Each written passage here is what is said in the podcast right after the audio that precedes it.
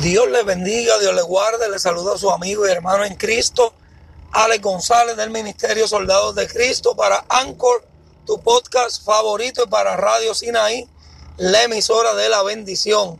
En esta mañana, en este tiempo hermoso donde usted va a escuchar este mensaje, esta palabra, yo espero amigo y hermano que me escucha, que Dios hable a sus vidas a través de esta reflexión, que me habla a mí primero y yo sé que va a hablar a sus vidas de una manera especial. A diario nos preguntamos por qué suceden tantas cosas, por qué hay guerras, por qué pasan muchas calamidades a, través del mundo entero. Amén. Pero te tengo que decir, amado y, y amigo, que somos bendecidos.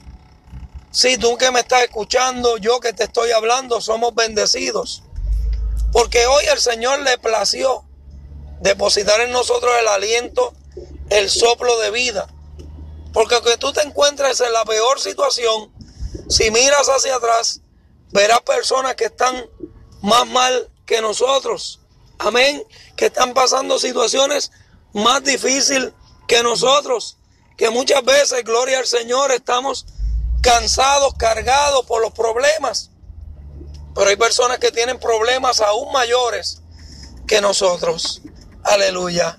Por eso tenemos que seguir hacia adelante, no importando lo que esté aconteciendo, no importando la situación que podamos estar atravesando, creer y entender que Dios es más grande que cualquier situación, que el plan y el propósito de Dios es bendecirnos, que Dios quiere lo mejor para sus hijos que Dios está pendiente de todos nosotros, que Dios nos cuida en medio de la prueba, en medio del dolor.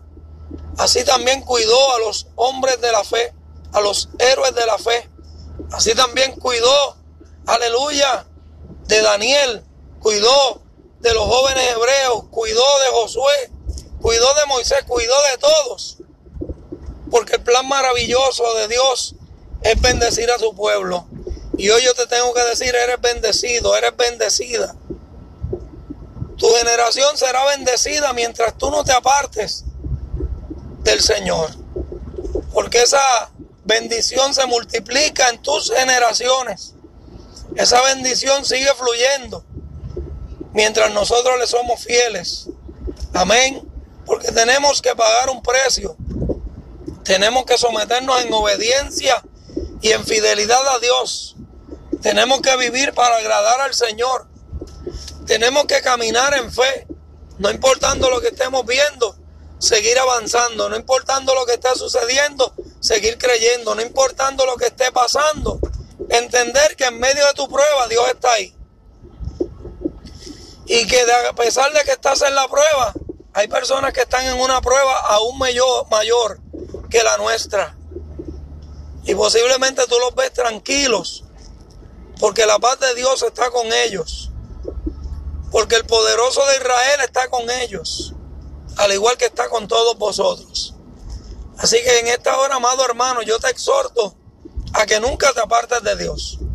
Que te mantengas firme, que te mantengas íntegro, que te mantengas constante en la oración, creyendo en fe y declarando que Dios es bueno y que Él está con nosotros como poderoso gigante. Que Dios te bendiga, que Dios te guarde hacia adelante en el Señor y sigamos creyendo en el Señor y en su santa escritura. Dios te bendiga.